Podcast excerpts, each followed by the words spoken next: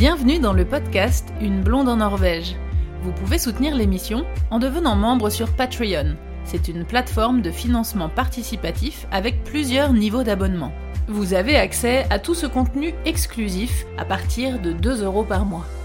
Vous pouvez aussi faire un don unique avec PayPal. Le meilleur moyen pour faire connaître le podcast est d'en parler autour de vous et de partager les épisodes. Et surtout, vous pouvez laisser un avis avec des petites étoiles sur Apple Podcast et sur Spotify. Aujourd'hui, on continue sur le thème être freelance ou salarié en Norvège.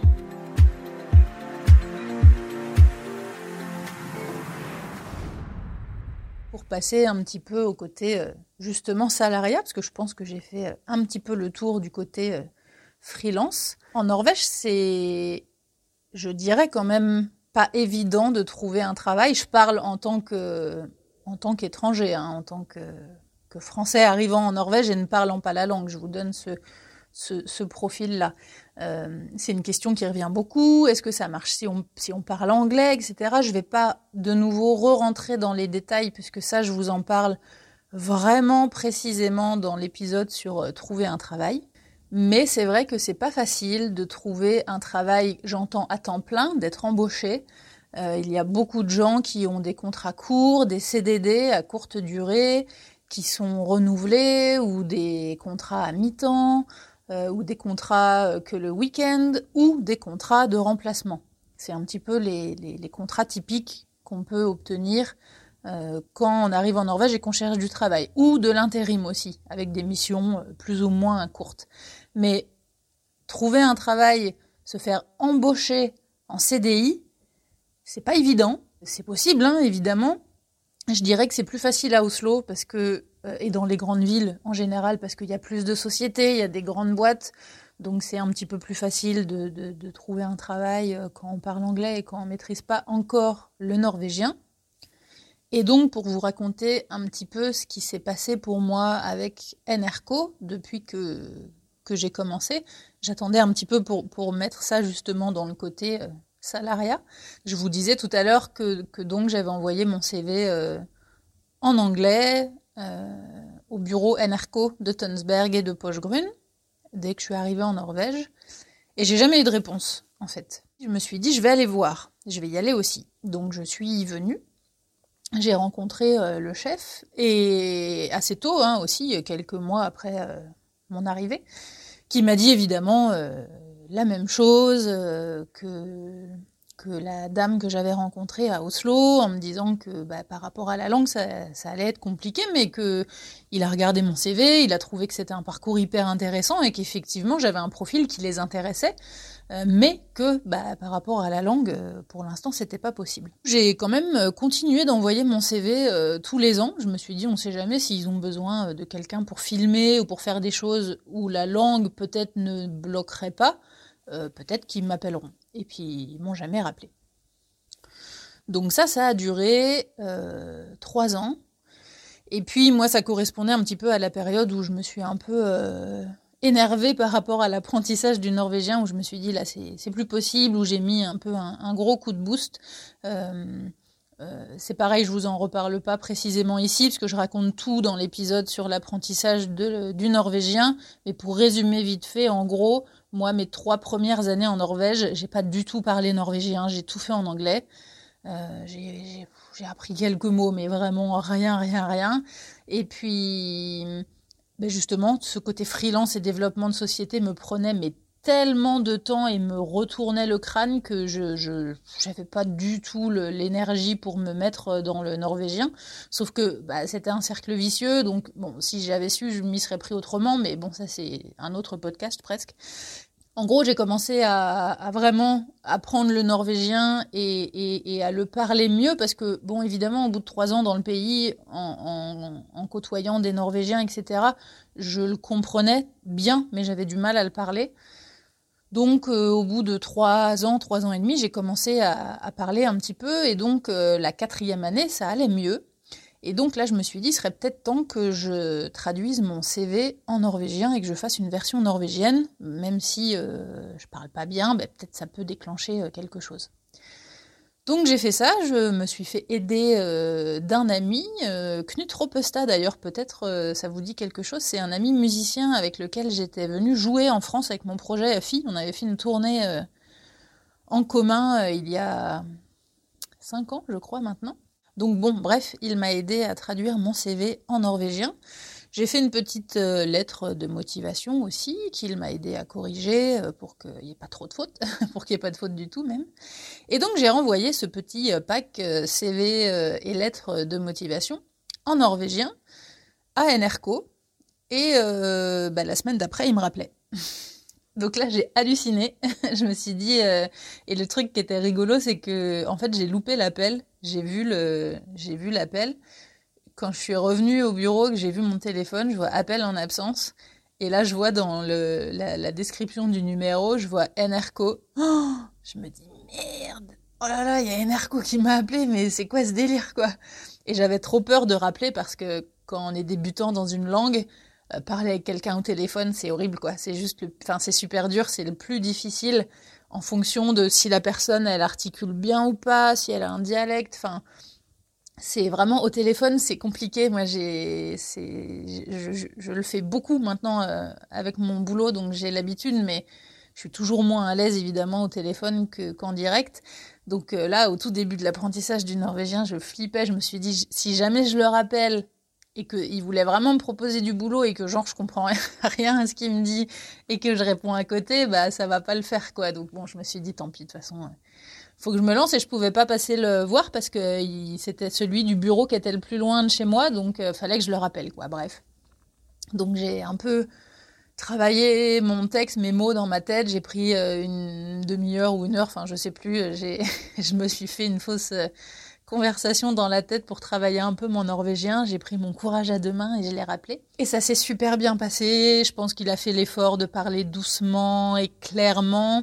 J'ai vraiment tout compris bien, c'était clair et tout ça. Et effectivement, euh, il me proposait euh, de passer euh, le, le, voir et rencontrer l'équipe au bureau de Pochgrune pour un entretien en fait parce qu'ils avaient besoin de quelqu'un pour en caméraman et en montage. Et du coup, je voulais juste vous raconter un petit peu comment ça s'est passé euh, les, mes débuts euh, à NRCO, parce que, euh, parce que ça peut peut-être vous encourager et vous aider à vous lancer au début, que ce soit dans, dans vos recherches de boulot ou dans le début d'un travail, parce que c'est vrai que encore une fois, par rapport à la langue, c'est vraiment super flippant. Et moi, que ce soit par rapport au contact avec les gens avec qui j'allais parler et à la langue dans mon boulot par rapport au montage, j'avais vraiment peur. Et, euh, et, et, je vous raconte un petit peu comment ça s'est passé parce que je trouve que ça reflète bien comment les gens sont. Et ça, ça peut être euh, valable que ce soit pour le côté freelance ou pour le côté salarié. C'est-à-dire que donc après ce coup de téléphone, il m'a demandé de passer au bureau pour un, un vrai entre guillemets entretien d'embauche et puis pour euh, voilà voir les lieux, rencontrer les gens qui me montrent un petit peu euh, où est-ce qu'ils travaillent et tout ça. Il me, il me convoque là-bas, on fait le petit, le petit entretien. Euh, et, et, ça, c'est pareil dès le début. Vous verrez, en Norvège, c'est pas du tout. tout est vachement plus à la cool, plus relax et tout est moins formel en fait qu'en France. Il y a une hiérarchie, mais qui est beaucoup moins présente et qui se fait beaucoup moins ressentir. Il y a des petits codes d'ailleurs à connaître que je vous donnerai après, je vous parlerai de ça après. Mais, euh, mais l'entretien, c'était vraiment pas un truc euh, euh, super sérieux et tout. C'était euh, vraiment à la cool. Je suis arrivée, il m'a dit oh tu veux boire un café? Tiens, bah, je vais te faire visiter les lieux, machin. Il m'a présenté à tout le monde et il m'a présenté à tout le monde vraiment comme euh, genre si j'étais déjà nouvelle. J'étais genre voilà c'est la nouvelle alors que moi je venais juste pour bah, un entretien, discuter. Enfin et là j'avais l'impression que l'impression que je faisais déjà partie de l'équipe donc c'était vraiment bizarre, enfin hyper touchant, hyper. Enfin moi j'étais comme une folle quoi. Et, euh, et ça s'est super euh, bien passé. Euh, sauf que, en parlant de ce dont ils avaient besoin, comme je vous l'ai expliqué, je n'ai toujours été que monteuse vidéo à Paris. Je faisais du montage pour plein de prods différentes et puis essentiellement pour le, pour le JT, pour les news d'M6. Donc j'avais, j'ai, beaucoup d'expérience dans, les news.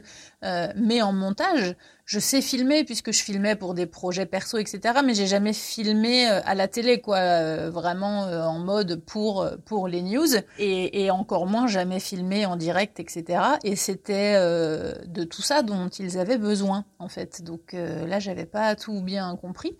Du coup, je lui dis, mais moi, je sais pas faire. Enfin, je sais filmer, mais du coup, il enfin, faut que je sois formée. J'ai jamais, j'ai jamais fait ça. Donc, filmer en soi, euh, euh, filmer des images pour après aller faire un montage, c'est pas compliqué. Mais le fait de filmer en direct, euh, moi, je savais pas comment ça se passait. Et là, quand il m'a expliqué comment ça marchait, il me dit, bah voilà, tu pars avec un journaliste que tu vas donc filmer. vous serez tous les deux en direct. Euh, il faut avec ton donc on, a un, euh, un, boîtier de direct qui est une boîte euh, spéciale qui est dans un petit sac à dos qu'on vient brancher à la caméra donc faut faire plein de réglages machin et tout on branche ça et après avec son téléphone portable il faut appeler un numéro spécial et on tombe donc dans la régie où là, on est pris en charge par le réalisateur qui nous parle. Du coup, on doit mettre un kit main libre euh, avec une oreillette. Et là, on a le réalisateur qui nous parle dans l'oreillette et puis qui nous donne les infos par rapport au direct. Il nous dit, voilà, mets-toi comme ça, filme comme ça, attention, euh, euh, ton cadre, zoom, dézoom, c'est surexposé, c'est sous-exposé, attention à ton point. et puis, attention, direct dans 10 secondes, 10, 9, à vous, machin. Du coup, je leur réappuie évidemment euh, tout ça en norvégien, alors que je venais tout juste de commencer à apprendre le norvégien. Donc là, je lui dis, euh, c'est chaud là. euh, honnêtement, euh, j'ai toujours été plus ou moins sûre de moi par rapport à mes capacités techniques. Je sais ce que je sais faire et ce que je fais bien. Mais là, je lui dis honnêtement, je le sens pas du tout. Hein. Là, c'est, c'est compliqué, quoi.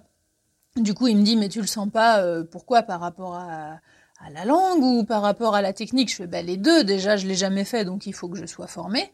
Et puis par rapport à la langue, je sais pas si euh, au téléphone, je vais tout comprendre et tout, enfin bon, bref. Et là, il me dit, euh, bon, bah écoute, on va faire une formation, on, va essayer, et puis de toute façon, par rapport à la langue, t'inquiète pas, si jamais tu sens que tu as besoin de parler anglais, bah tu parles anglais, et puis, et puis c'est tout, quoi. Bon, bah, du coup, j'avais pas trop d'autre choix que d'essayer, donc j'essaye, je fais la formation. Et ça, c'est un peu l'école NRCO, en fait, comme il, il manque un peu de, de, personnel et de monde. J'ai fait une formation, hein, on m'a appris, mais pas pendant longtemps. Et en fait, euh, bah, ils m'ont un peu envoyé en direct. Euh, ils m'ont envoyé au front, quoi. Hein. Donc euh, j'ai fait, je sais pas, peut-être deux jours de formation. Et puis moi, je pensais que j'allais en avoir deux de plus. Et puis au troisième jour, ils m'ont dit, bah, je suis désolée, on a besoin là, il nous faut quelqu'un, il faut un direct. Tu, tu, veux bien le faire, tant pis. Enfin, essaye, quoi. Tu vois, on verra. Donc j'avais pas trop le choix, donc je l'ai fait. Alors je vous avoue que j'avais le, pied de caméra qui tremblait un peu, j'avais la voix un peu euh, enrouée, enfin c'était chaud, très très chaud. Mais ça s'est bien passé, j'ai réussi, et mon challenge c'était de, tout faire en norvégien, quoi, de absolument rien dire en anglais. Et puis ça s'est bien passé. Donc du coup, après quand j'ai rediscuté avec les chefs, eh ben ils m'ont dit, bah alors tu vois, ça marche en fait, ça s'est bien passé. Et moi j'étais mais complètement stressée, complètement, euh, enfin mais en stress mais total, mais vous imaginez même pas. Mais du coup ils m'ont dit euh, bah non bah, bah, pour nous c'est cool donc euh, pour nous ça marche donc si tu veux continuer avec nous pour nous c'est bon c'est toi qui nous dis si tu veux bosser avec nous ou pas. Bah, je pouvais pas dire non c'était genre juste mon rêve de bosser pour Enerco euh, bah, je dis tant pis, hein, je vais le faire. Et puis si je me plante, je me plante quoi. Enfin, et puis évidemment, je me suis jamais plantée. Et puis ça l'a fait. Et voilà. Mais tout ça pour dire que eux, ils font une confiance un peu absolu quoi aux gens et c'est genre euh, vas-y quoi. Vas-y on, se lance on verra. De toute façon si c'est pas parfait c'est pas grave. C'est il y a, pas euh, ce rapport de, perfection et de maîtrise avant de faire un truc. Et, et cette petite anecdote c'était surtout pour vous pour vous expliquer que en Norvège c'est comme ça beaucoup. C'est comme ça dans beaucoup de sociétés, en fait, dans beaucoup de boîtes. Donc, euh, si, si vous voyez un, une annonce, par exemple, pour un métier qui pourrait vous correspondre, mais pas tout à fait, parce que peut-être vous n'avez pas l'expérience qui est demandée dans l'annonce sur tel ou tel point, mais que quand même globalement c'est quelque chose que vous pourriez faire, bah tentez quoi, allez-y. Euh, ce, cette petite anecdote que je vous raconte, c'est vraiment pour vous encourager, pour vous, pour vous expliquer qu'il y a, il y a plein de fois, d'ailleurs, euh, là, encore une fois, le contrat de un an là, à Enerco que je viens d'avoir, euh, c'est pareil, c'est une annonce euh, qui était en ligne à laquelle je ne correspondais pas, en fait, parce qu'ils cherchaient un journaliste télé qui pouvait faire de la radio, qui pouvait écrire des sujets internet, etc., ce que je ne peux absolument pas faire mais je savais que la personne qui avait ce boulot avant et qui est partie euh, faisait aussi tout ce que je fais, euh, du montage, de la caméra, et puis était réel. Donc je me suis dit, euh, en gros, il faut, savoir faire cinq choses différentes dans ce qu'il demande, dans le boulot, et moi je sais en faire trois, donc ben, je peux peut-être tenter en fait, parce que peut-être que pour les deux choses qui, que je ne sais pas faire, il, ils se débrouilleront autrement, ils feront autrement. Donc je me suis dit, de toute façon, j'ai rien à perdre, euh, je vais juste envoyer mon CV, puis je verrai bien.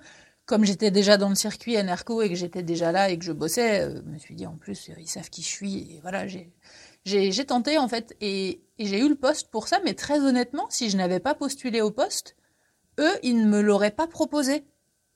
Donc c'est vraiment pour vous encourager euh, à répondre à des, annonces, à des postes qui, qui sont peut-être pas précisément euh, dans vos compétences, mais qui peuvent peut-être marcher. Et si vous avez des doutes ou des questions sur ce que les gens recherchent, n'hésitez pas à écrire, n'hésitez pas à dire aux gens que peut-être vous pouvez venir les rencontrer. Peut-être on peut faire un, ce sera pas un entretien d'embauche, mais on peut peut-être se rencontrer pour en parler parce que vous avez des incertitudes sur euh, l'intitulé du poste, etc. Euh, ça, c'est vraiment quelque chose que je vous conseille de faire. Et globalement, autre chose que je vous conseille de faire aussi, c'est euh, ce qu'on appelle de la démarche euh, instantanée.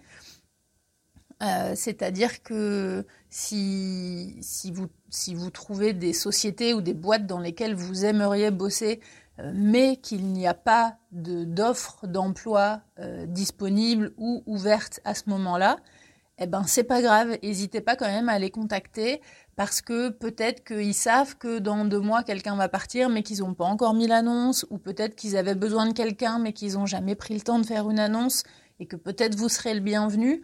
Donc n'hésitez pas à faire des candidatures spontanées à envoyer votre CV, euh, à, parler aux entreprises, à dire voilà, tout ce que vous faites, c'est j'adore, ça m'intéresse, c'est exactement mon domaine de compétences. Donc moi, j'adorerais travailler dans une société comme la vôtre. Peut-être on peut se rencontrer pour discuter, etc.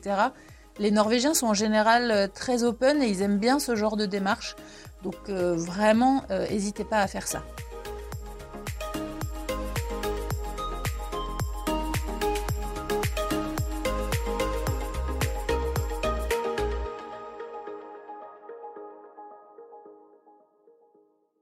Continue un petit peu encore dans, le, dans la partie euh, salarié. Quels sont les avantages à être salarié?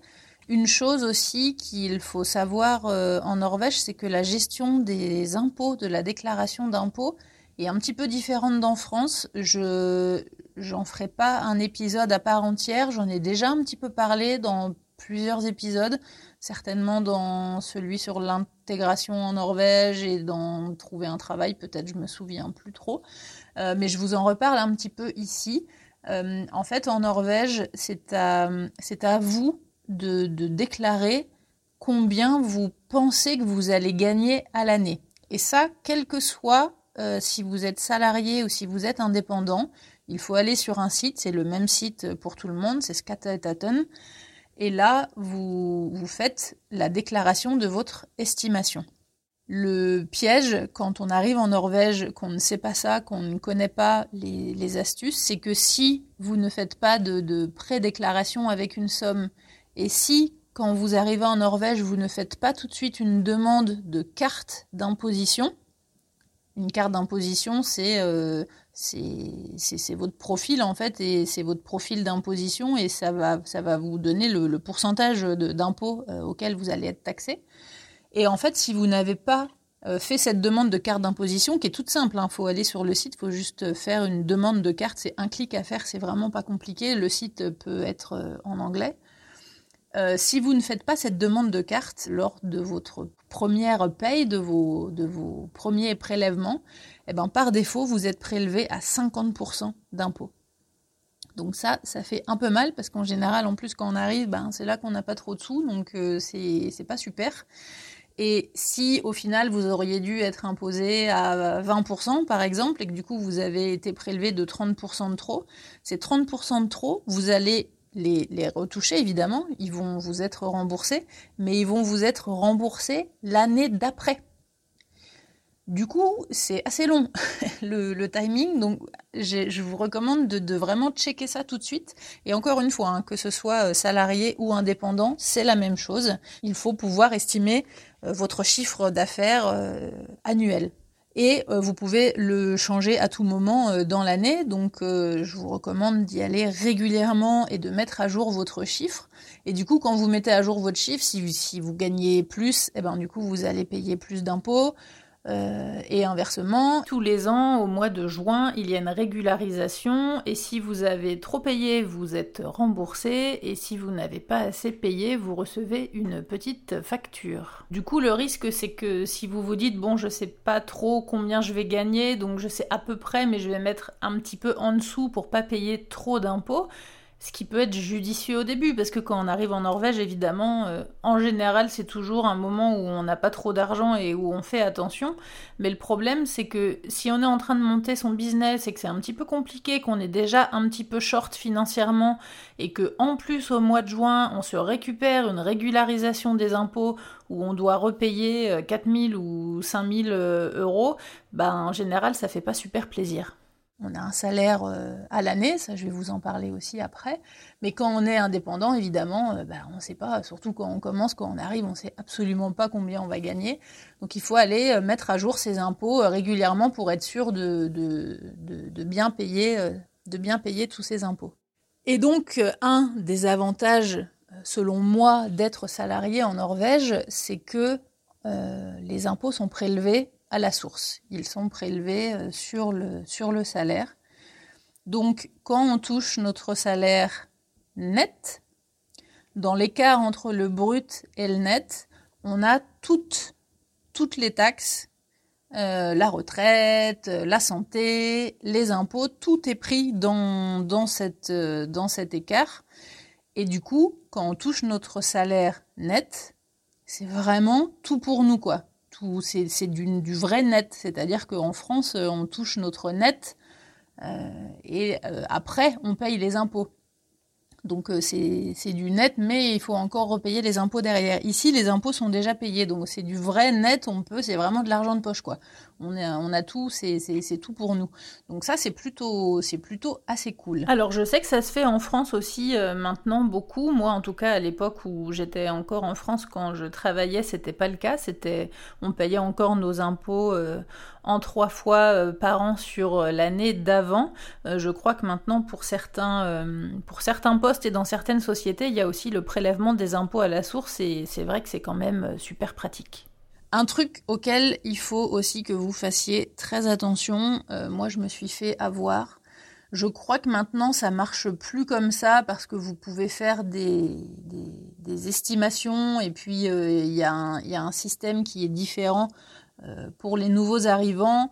Il y a tous les documents en anglais quand vous allez faire votre rendez-vous justement pour avoir votre numéro d'identité euh, norvégien, quand vous arrivez, quand vous vous inscrivez au registre et quand vous déclarez votre société, vous allez avoir toutes ces infos-là. Mais je vous conseille de vraiment bien vérifier ça. Et si vous avez un doute, faites appel à un comptable euh, que vous allez payer pour une presta privée juste pour checker ça, parce que moi je me suis fait avoir et honnêtement, bah, ça a été très très compliqué.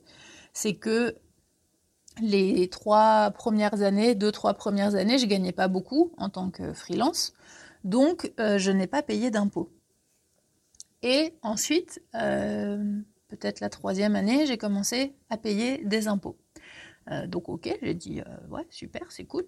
c'est plutôt cool, je dis dans le sens où bah, quand on commence à payer des impôts, ça veut dire qu'on gagne un petit peu plus, donc l'installation commence à se faire un peu plus sérieusement, etc. Donc bon, c'est chiant de payer des impôts, mais d'un autre côté c'est un peu un signe de, réussite entre guillemets aussi. Donc bon, c'est tout, je paye mes impôts. Et puis, euh, peu de temps après avoir commencé à payer des impôts, euh, je reçois une deuxième facture avec une somme presque identique d'impôts à payer.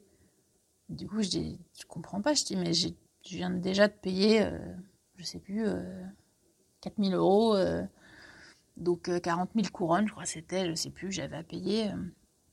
Et là, je reçois la même, la même somme à payer c'était euh, deux fois. Non, c'était ça, c'était euh, deux fois, deux fois 40, 40 000 couronnes.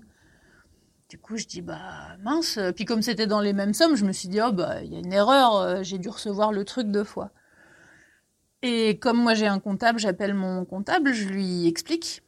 Et là, quand j'ai reçu la réponse, ben j'avoue que j'ai un peu pleuré en fait parce que là j'avais pas du tout bien compris le système comment ça marchait. Et là j'en ai un peu voulu à mon comptable par contre de ne pas m'avoir expliqué clairement tout ça parce que bon on le paye quand même pour qu'il fasse les comptes et tout. Donc j'estimais que c'était quand même à lui de nous mettre en garde là-dessus mais il l'a pas fait. Euh, il m'a donc euh, expliqué que je payais euh, l'année passée du coup pour pour euh, ce que j'avais déclaré de l'année euh, de l'année d'avant. Lui, il m'avait fait mon, mon compte rendu de l'année avec la déclaration du chiffre d'affaires de l'année, etc. Donc c'est comme euh, en France, quoi. On paye pour pour l'année d'avant pour les freelances. Sauf que quand on est à la troisième, alors je sais plus si la bascule elle se fait à la, enfin pour moi si ça s'était fait à la troisième ou à la quatrième année, mais du coup j'ai commencé aussi à payer l'avance pour l'année d'après. Parce que normalement, on paye, enfin pour l'année en cours, parce que normalement, on paye euh, euh, les, impôts euh, au fur et à mesure pour l'année qui est en cours. On peut pas être prélevé à la source parce qu'on n'a pas des revenus réguliers. Donc on paye, c'est séparé en trois fois par an, mais on paye sur l'année en cours. Sauf que moi, j'ai dû payer la même année, donc l'année en cours, plus l'année d'avant. Donc j'ai dû payer, euh, je sais plus, c'était 70 000, je crois, euh, couronnes. c'était très très compliqué. Comme c'était une bonne année pour moi, que j'ai beaucoup bossé, euh, j'ai fait beaucoup de tours, j'ai fait beaucoup de, de, travail de, de, fixeuse, etc. J'ai eu beaucoup de prod télé qui m'ont appelé. J'avais commencé à travailler pour Enerco et tout. Donc financièrement, ça allait beaucoup mieux, donc j'étais contente. Sauf que bah du coup j'ai bossé comme une ouf pendant un an et puis, bah, tout l'argent, il, est parti dans les impôts, puis j'avais plus rien, quoi. Donc, euh, je m'en suis sortie dans le sens où j'ai réussi à payer mes impôts. Mais du coup, alors que ça aurait dû être une année financièrement un tout petit peu plus agréable et un tout petit peu plus confort, bah finalement, euh, c'était euh, l'année où j'étais le plus, le plus juste, quoi. Mais en tout cas, voilà, faites attention à ça. Et vraiment, si vous avez un doute, faites appel à quelqu'un, faites appel à un comptable vous lui expliquez, vous lui dites que vous avez besoin de quelqu'un juste pour checker ça, pour vous expliquer, vous allez payer une presta. Euh, alors euh, ça va peut-être vous coûter 100 euh, ou 200 euros, mais au moins vous êtes sûr que, que vous avez bien compris le truc et que vous faites le truc bien. En tout cas, il y a des aides au niveau euh, des impôts, il y a des réductions les deux ou trois, je me souviens plus, euh, premières années. Et ça a un nom, hein, si vous allez sur, le, sur, les, sur les sites, sur, euh, sur Altin et Skatetaten, vous trouverez toutes, les, toutes les informations. Et vérifiez bien donc comment c'est géré. Est-ce que vous payez vos, vos impôts pour l'année précédente ou est-ce que c'est l'avance de l'année en cours? Donc ça, c'est pour le côté impôt. Donc évidemment, bah, quand on est salarié, euh, on, a un, salaire euh, annuel, donc c'est beaucoup plus pratique euh, pour mettre les sommes justement dans les cases de, de cette déclaration d'impôt. Et en Norvège, il y a un truc super qui s'appelle les feriepenger. Donc ferie, c'est vacances et penger, c'est argent. Donc c'est de l'argent pour les vacances. En fait, c'est un petit pourcentage, je crois que c'est 10 ou 12 ou 15% qui est prélevé tous les mois de votre salaire et euh, ça vous est reversé tous les ans au mois de juin. Donc en fait, c'est comme si on vous forçait à économiser ou à mettre de côté. Alors quelquefois, c'est mal compris parce que les gens euh, prennent ça pour un 13e mois, donc les gens pensent que c'est un, cadeau qu'on reçoit au mois de juin, puisqu'on reçoit ce versement des fériés Penger en plus du salaire. Donc c'est quelquefois pas très bien compris, mais c'est pas du tout un 13e mois dans le sens où c'est quelque chose qui nous est prélevé tous les mois de notre salaire comme, euh, comme une taxe. Et on retouche en fait cette taxe tous les ans au mois de juin. Mais cette somme, elle n'est pas cadeau évidemment, elle fait bien partie du, de votre salaire annuel que vous avez sur votre contrat quand vous, quand vous signez. Donc euh, c'est vraiment inclus normalement dans votre salaire euh, annuel. Mais c'est vrai que bah, c'est plutôt pratique parce que bah, moi, comme j'ai jamais eu trop d'argent, euh, j'ai jamais été. Euh, j'ai un compte épargne sur lequel je mets un petit peu de côté tous les mois, mais je peux pas mettre euh, beaucoup. Et, bah, du coup, ça me force un petit peu à, économiser en quelque sorte. Et puis effectivement, quand je reçois ce virement au mois de juin, eh bien ça aide pour les vacances d'été, donc c'est vrai que c'est le bienvenu. Et puis bah, comme c'est comme ça de toute façon et que toute l'année on est prélevé euh, de cette somme euh, en pourcentage sur notre salaire tous les mois, bah, on le voit pas trop passer en fait, donc on apprécie vraiment euh, quand ça tombe au mois de juin. Et les fériés Banger, ça marche aussi si vous êtes en, en, CDD ou si vous êtes remplaçant, que vous faites que des piges. Moi par exemple pour NRCO, j'ai toujours été, avant d'être salarié là pendant un an, j'ai toujours été, euh, j'étais salariée, mais j'étais remplaçante, c'est-à-dire que j'étais, euh, on appelle ça euh, vacataire. Donc j'avais un contrat de six mois, et dans les six mois, ben, il m'appelait de temps en temps, quoi. C'était des piges, je travaillais pas régulièrement. Mais quand vous avez ce genre de contrat, ça marche aussi les fériés Penger, vous en touchez un petit peu, du coup proportionnellement au nombre d'heures que vous, que vous travaillez. Quand vous êtes salarié, vous avez aussi dans les charges qui vous sont prises entre le brut et le net euh, une retraite qui est, qui est prélevée. Donc ça c'est plutôt cool parce que je n'ai aucune idée. Euh, il faut absolument que je m'y intéresse par rapport au côté freelance. Je vous parlerai pas plus de, de la retraite dans cet épisode parce que je ne sais pas comment ça se passe. Je crois que c'est assez compliqué parce que j'ai essayé de poser la question à plein de gens et j'ai pas eu trop de réponses euh, très très claires, donc euh, je, je, m'aventure pas trop sur le sujet, mais par contre c'est un, thème que je vais creuser il faut juste que je trouve quelqu'un qui puisse répondre à mes questions ou éventuellement faire un, épisode avec un invité pour pouvoir en parler. Euh, ce qui est sûr, c'est que quand on est freelance, évidemment il y a une retraite aussi, mais c'est une retraite un peu minimum, il me semble. Je crois que c'est le cas de pas mal de mes amis euh, musiciens là qui, viennent d'être en retraite et qui, du coup étaient freelance en Norvège. Et il y a une retraite, mais qui est vraiment minimum. Hein. Je crois que c'est, euh, limite un RSA euh, français. C'est vraiment, vraiment pas grand-chose. Donc je crois que pour les freelances, de toute façon, ce qui est recommandé, c'est de prendre une retraite complémentaire. C'est recommandé pour tout le monde en règle générale, mais pour les salariés, en fonction de votre société, il faut voir quelle, retraite euh, vous cotisez, avec quelle société, à quel pourcentage, etc. Il y a tellement de conditions différentes que c'est impossible de savoir comment ça marche, mais je sais que c'est quand même un petit peu plus... C'est mieux géré quand même quand on est, euh, salarié que quand on est freelance. Rendez-vous dans le prochain épisode pour la suite. Retrouvez l'émission sur toutes les applications de podcast et en format vidéo sur YouTube. N'hésitez pas à partager les épisodes et à laisser un commentaire sur Apple Podcast ou sur Spotify. Merci à Louise, Eddie et tous les autres contributeurs qui soutiennent l'émission sur Patreon. À bientôt!